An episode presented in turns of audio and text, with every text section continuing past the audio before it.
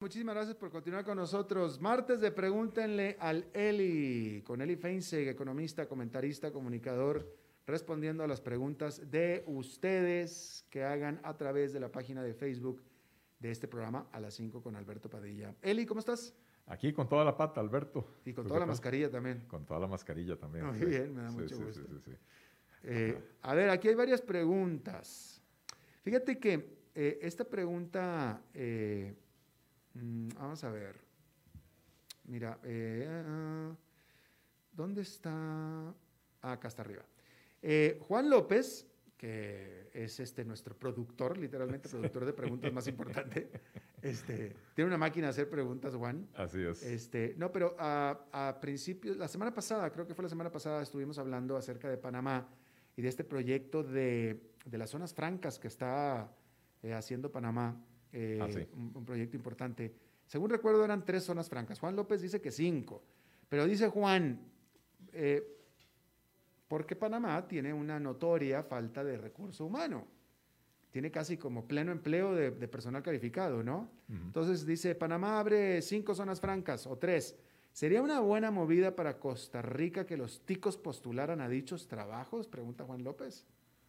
Bueno, yo creo que lo que sería una buena movida para Costa Rica es eh, eh, postular un programa similar de, creación de zonas francas. Eh, lo que hizo Panamá, y, ojo que me leí la noticia, no, no recuerdo mucho el detalle, pero sí fue crear varias zonas francas en regiones remotas no son en las, no son en las grandes ciudades. O, y, una, y una cerca de la frontera con Costa Rica. Una cerca de la frontera con Costa Rica. Y son zonas francas temáticas, entonces hay algunas para desarrollo agroindustrial, qué sé yo, diferentes tipos. Entonces, Sí lo que se busca es diversificar el tipo de empleos. No son empleos solo para la mano de obra calificada, sino que lo que están buscando es promover eh, eh, la atracción de inversión para crear empleo para, toda la población. Cosa que Costa Rica tiene que empezar a buscar la forma de hacer, porque eh, el programa de atracción de inversión extranjera de Costa Rica es muy exitoso, el régimen de zonas francas es muy exitoso, pero es muy exitoso generando empleos calificados para un segmento de la población que pre-pandemia no tenía un gran problema de desempleo. Eh, y, los segmentos de la población que mayores problemas de desempleo tienen, el desempleo estructural de Costa Rica está precisamente en las personas que tienen menos, menos cualificaciones, que no concluyeron los estudios, que no dominan idiomas extranjeros, que no, tal vez no son técnicos o, o matemáticos o qué sé yo, ¿verdad? Entonces, para estas personas también hay que generar empleo. Claro. El propio Juan López, ¿tiene sentido la actual propuesta de empleo público dejando la convención colectiva dentro de la ley? Al FMI parece que no le importó. Eh, no, no confundamos eh, peras y, chayotes. Eh, no, no tiene ningún sentido dejar la convención colectiva dentro de la ley. ya se ha explicado muy claramente, yo no soy abogado para repetir los argumentos, pero don Rubén Hernández, abogado constitucionalista, ex magistrado suplente de la Sala Cuarta, eh, lo ha dicho con toda la claridad del caso. La convención colectiva es un derecho de los trabajadores, eh, pero no en el sector público. Eh, la, la, Convención 98 de la OIT, de la Organización Internacional del Trabajo, de la cual Costa Rica es parte, así lo establece claramente, según lo ha dicho don Rubén Hernández. porque la naturaleza de la relación entre el Estado y sus funcionarios no es una relación laboral en, eh, normal en términos de la legislación laboral. No se les aplica la legislación laboral costarricense, se les aplica el estatuto del servicio civil, por eso se dice que es una relación estatutaria. Eh, y entonces la OIT, la Convención 98, claramente dice que eh, la convención colectiva es un derecho para las relaciones laborales, no para las relaciones estatutarias y por lo tanto no tiene ningún sentido dejar eso ahí.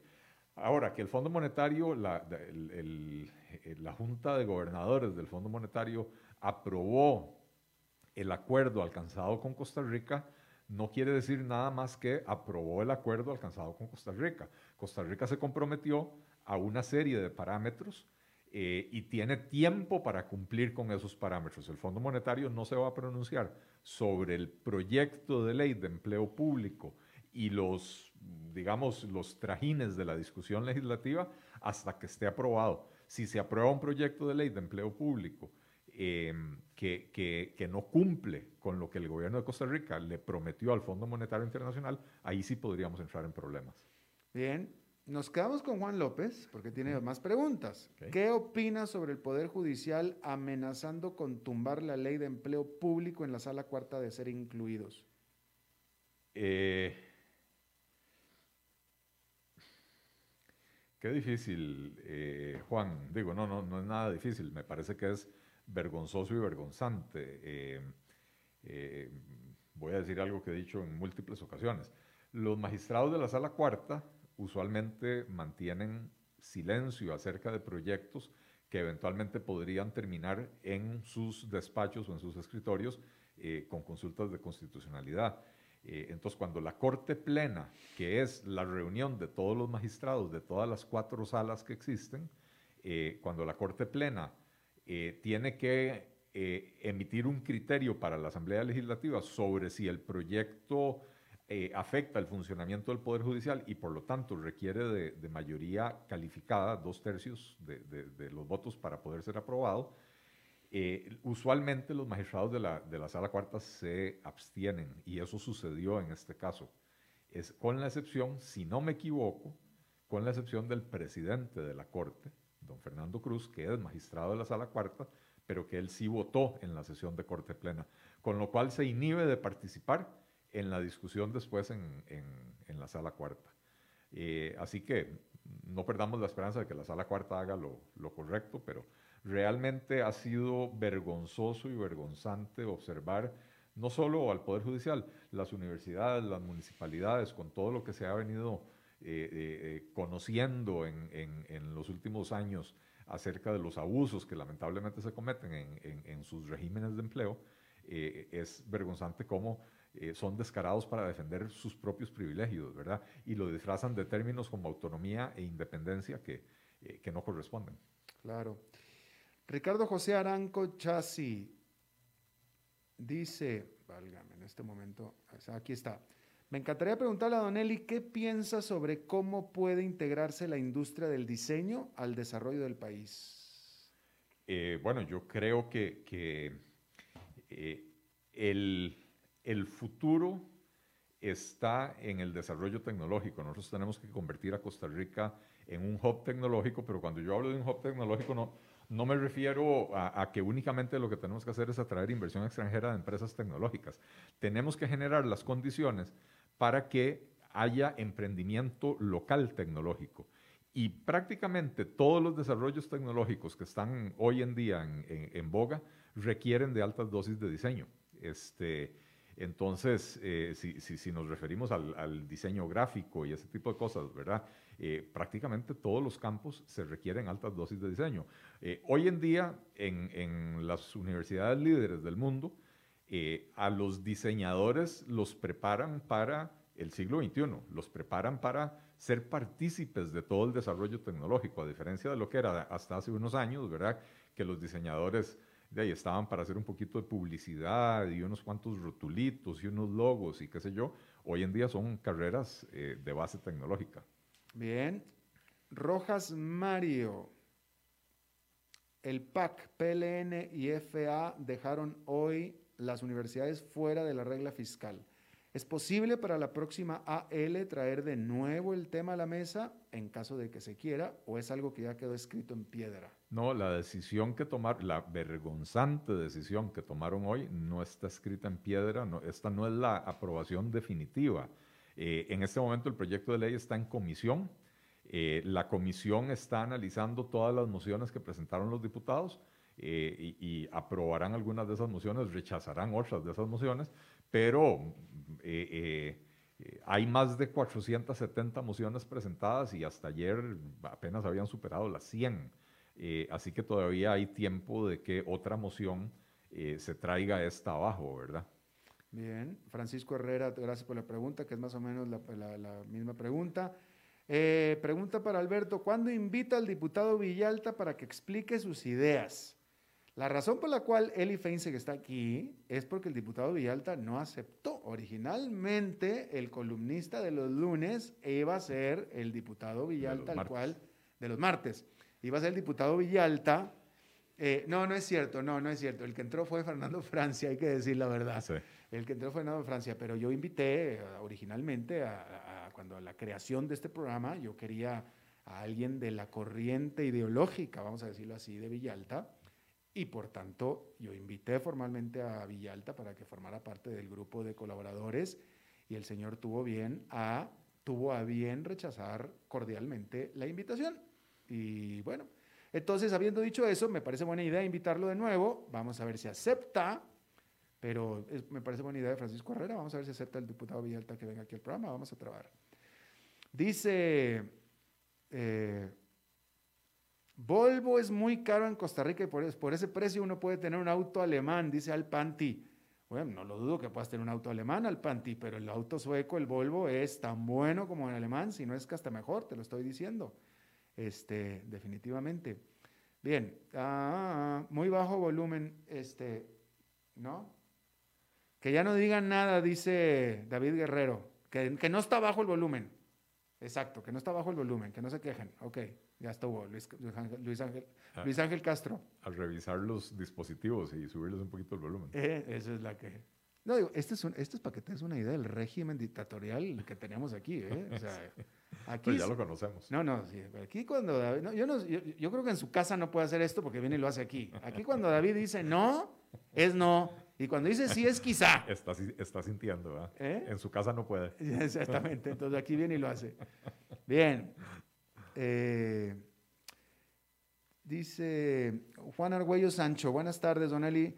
¿Por qué se habla de convenciones colectivas millonarias si estas no tocan los pluses salariales? ¿Podrá ser por otros privilegios? Dice esta pregunta. bueno, hasta, hoy las convenciones colectivas fueron el, mecanismo mediante el cual se introdujeron todas las, todos los pluses, bueno, no todos, pero la enorme mayoría de los pluses salariales que existen. Eh, Después los diputados ahora en la discusión de este proyecto de ley de empleo público, eh, algunos diputados promovieron, y aparentemente así va a quedar en la ley, que, eh, que se permitan las convenciones colectivas, pero sin permitir la negociación de, nuevos pluses salariales. Lo que pasa es que una vez que usted quita ese componente de la convención colectiva, eh, ¿qué queda? Queda que, por ejemplo, los empleados negocien eh, ya que no les van a dar un aumento salarial, que negocien más días de vacaciones pagados eh, o que negocien que la empresa estatal les pague el dentista y el médico privado en vez de ir como el resto de la gente a la, caja o a pagarlo de su propio bolsillo, ¿verdad? Eh, y, y entonces termina siendo, aunque no hay nominalmente un aumento salarial, termina representando un costo enorme para las empresas y entonces eso o se traduce en tarifas de servicios públicos más altas en el caso de las empresas de servicios públicos o se traduce en eh, mayores transferencias de Hacienda a las instituciones para poder mantenerlas, con lo cual mayores impuestos. Entonces los ciudadanos vamos a pagar eso de una manera u otra, ya sea mediante tarifas o mediante impuestos, ¿verdad? Por eso es que eh, eh, es necesario excluir las convenciones colectivas eh, del sector público. Keylor Rodríguez Rodríguez me parece que está confundiendo o mezclando moros con cristianos, en este caso judíos también, pero este pregunta, de tomo va a ser la pregunta porque, bueno, dice, hablando de coalición, Rodrigo Chávez, el exministro de Hacienda, ha indicado su interés en participar en un movimiento de interés común Seguramente es algo que han conversado con usted. Desde su punto de vista y los orígenes del partido, ¿consideran a José María Villalta del FA para reforzar su coalición? Eh, no, de ninguna manera. No o sea, eh, eh, con, con, la mayoría de las personas, a ver, no hay dos personas que piensen exactamente igual. Pero hay personas con las que uno tiene coincidencias en el 80, 90% de los temas. Hay personas con las que uno prácticamente no tiene coincidencias y ese sería el caso de, don José María Villalta. Con todo el respeto, no, no, eh, eh, yo, yo entiendo las diferencias en política, pero hay personas con las que uno se puede sentar a negociar y decir, ok, tenemos suficiente en común para poder eh, generar un plan de gobierno coherente y hay personas con las que uno diría, bueno, más allá del tema ético de anticorrupción, que podemos estar de acuerdo, eh, en todo lo demás no, no tendríamos cómo gobernar y ponernos de acuerdo. Claro. Por supuesto. Este. A ver, esta ya te la hice. Vamos a ver. A ver esta. Es que está muy larga. Hans Gómez, muy largas las preguntas. Dice Hans Gómez, el FMI ya aprobó el préstamo de 1.778 millones de dólares para el país. ¿Vendrán nuevos impuestos? Bueno, eh, como dije anteriormente, el, procedimiento de, la aprobación de todo esto es un procedimiento en múltiples pasos. Lo primero fue la negociación entre el gobierno de Costa Rica y el Fondo Monetario Internacional a nivel técnico. Una vez que se tiene ese acuerdo, que fue lo que se alcanzó hace varias semanas, eh, pasa a la Junta Directiva del Fondo Monetario Internacional, que es lo que aprobaron ayer, ¿verdad? Eh, pero también el gobierno eh, se comprometió a una serie de, a cumplir con una serie de requisitos. entre los, los, compromisos del gobierno sí hay subidas de impuestos. el hecho de que la, la Junta de Gobernadores del Fondo haya aprobado esto no quiere decir que ya los impuestos están aprobados. El Fondo Monetario Internacional no tiene jurisdicción, digamos, sobre Costa Rica en ese sentido. Para que haya nuevos impuestos, los, diputados van a tener que aprobarlo. Igual que para que haya una ley de empleo público, los diputados van a tener que aprobarlo. Para cualquier reforma que se quiera introducir, eh, a la que el gobierno de Costa Rica se haya comprometido, tiene que pasar por la Asamblea Legislativa, que es el proceso en el que se está actualmente. Lo que falta de entregarle a la Asamblea Legislativa es el, digamos, el, el, el, acuerdo de préstamo con el Fondo Monetario Internacional, que ahora que ya lo aprobó la Junta Directiva, pasa a la Asamblea Legislativa para su conocimiento. Eh, Lorena Harvey, eh, te preguntan mucho sobre las posibles coaliciones. ¿Usted tiene coincidencias con Otto Guevara? ¿Usted haría una coalición con Otto Guevara? Eh, no, no hay ninguna negociación en este momento con don Otto Guevara. Eh, Otto Guevara está tratando de formar un partido político. Los partidos políticos que no eh, están inscritos no pueden formalizar una coalición, de manera que no hay negociaciones de ninguna naturaleza. Sophie no, bueno, no, es que esta es una empresa en todo caso. Sophie's Video Games. Bueno, en fin. Pregunta que un posible, un potencial candidato a la presidencia, Eli Feinstein, apoyaría la pena de muerte para violadores, asesinos y narcotraficantes, entre otros delitos mayores. No, no apoyaría la pena de muerte para ningún caso. Em, sí creo que en algunos casos hay que revisar las penas y sí creo que sobre todo lo que hay que hacer es resolver los problemas de eh, mora judicial, de atraso en la resolución de, de los casos para que no se dé la impunidad que hay hoy en día, ¿verdad? Eh, las personas cometen un delito y 10 años después los van, los van condenando, ¿verdad? Eh, pero la pena de muerte me parece que es, eh, es una barbarie, es un concepto totalmente antiliberal. Muy bien. te preguntaban en el, te estaban preguntando acerca de cómo, evadir, cómo, cómo prevenir o cómo impedir la evasión fiscal en los, en los negocios cuando tratan de cobrarte eh, un precio si pagas en efectivo, otro precio si pagas con tarjeta de crédito? Eh, pidiendo la factura. Eh, o sea, si, si, si, si, usted paga en efectivo, igual tiene derecho a que le, emitan una factura electrónica. y entonces pida la factura si no quiere que ese negocio evada con la compra que usted está haciendo. entiendo entiendo que, que los comercios a, a veces hacen eso eh, no es legal, pero a veces hacen eso, de que le dan un precio con tarjeta y un precio sin tarjeta, porque las comisiones eh, en este país de las tarjetas de crédito eran muy altas. Ahora ya se aprobó una ley eh, para regular estas comisiones em, y, entonces creo que los comercios ya no tienen esa, esa excusa, ¿verdad? Em, pero pues, yo lo que creo que hay que hacer es que los ciudadanos tomemos conciencia de que que tenemos que pedir la factura siempre. Bien, ah, te pregunta Ricardo José Arango Chasi otra vez, ¿ves, ¿ves tú posible que algún día podrían ser voluntarias las inscripciones a colegios profesionales? Eh, así debería ser, eh, así debería ser. La, eh, la, obligatoriedad de la colegiación profesional en la mayoría de los campos es un, un sinsentido, ¿verdad? Eh, en la mayoría de los países tienen colegiación obligatoria o por lo menos eh, la obligación de superar ciertas pruebas en áreas donde, por ejemplo, está en riesgo la vida humana, por ejemplo, la salud.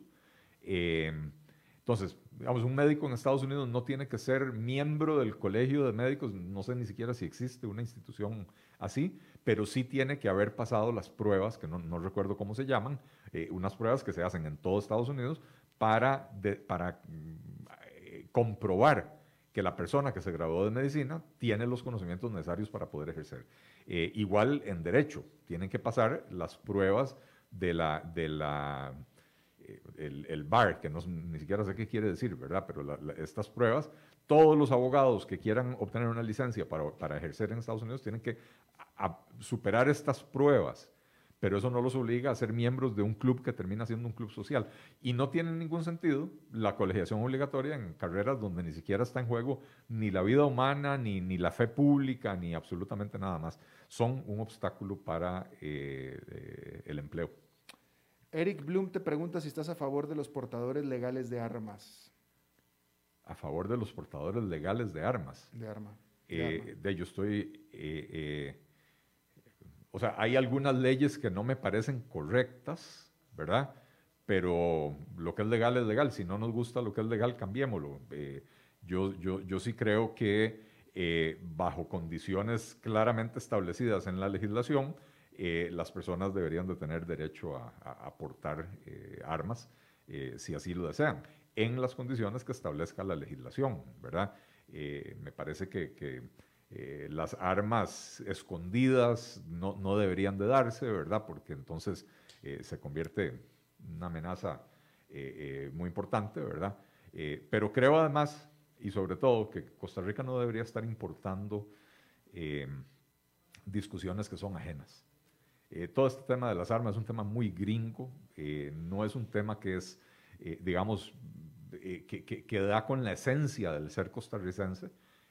Yo creo que las personas que les gusta eso, y, aclaro que yo no soy, pero las personas que les gusta eso tienen que tener derecho a poder tener sus armas legalmente inscritas y entre más fácil sea inscribir las armas, menos mercado negro va a haber y entonces más fácil es rastrear para las autoridades eh, la comisión de crímenes utilizando esas armas, ¿verdad?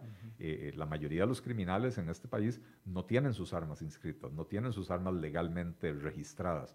Eh, hay un mercado negro enorme que nace de la dificultad precisamente de, poder inscribirlas legalmente. Manuel Guillermo Font Benavides te pregunta, del 1 al 10, ¿cómo calificas a Carlos Alvarado como presidente? bueno, no le voy a poner un número, pero de bastante mal, pésimo. Eh, em, ¿Cómo se llama? Me parece que, que, que, fue, intentó ser presidente por un año, eh, que una vez que se le aprobó la reforma fiscal, aparentemente pensó para sí mismo, listo, ya logré lo que necesitaba lograr y eh, decidió no tomar decisiones, paradójicamente. Eh, entonces no se ha querido comprometer a grandes cosas. Ahora la pandemia lo ha obligado a, nuevamente empezar a moverse. Entonces, ¿cómo se ha movido? La, la, solución fácil para el PAC, proponer otra vez más impuestos. no entendiendo que eh, la economía está mal desde antes de la pandemia, que se necesitaban medidas de reactivación económica que nunca se dieron y que más, hoy, con los efectos de la pandemia, esto es importantísimo en vez, de estar pensando en cómo garrotear aún más a la, población costarricense. Así que mi calificación como presidente, eh, tengo que decir que muy, muy mal. Eh, ya nos vamos, se te acabó el saldo. Eli, se te acabó el saldo. Pero hoy siento que alcanzó para muchas preguntas. Eh, sí, sí, sí, sí, muy bien, ah, bastantes. Y las hubo, las hubo definitivamente. Sí. El 45% de ellas de Al López, pero... de Juan. De Juan López, pero las hubo. bien. Despídete de tu público, Eli. Gente, muchísimas gracias, como siempre. Eh, gracias por las preguntas, ha estado muy interesante el, el intercambio. Eh, Alberto, muchísimas gracias. Andrés, muchas gracias por tenernos a todos aquí en este espacio y nos escuchamos de hoy en ocho. Sí, señor, de hoy en ocho nos escuchamos. Bien, eso es todo lo que tenemos. Gracias a ustedes por sus preguntas. Y eso es todo lo que tenemos por esta emisión de Pregúntenle al Eli de martes. Gracias por habernos acompañado. Espero que termine su día en buena nota, en buen tono. Y nosotros nos reencontramos en 23 horas. Que la pase muy bien.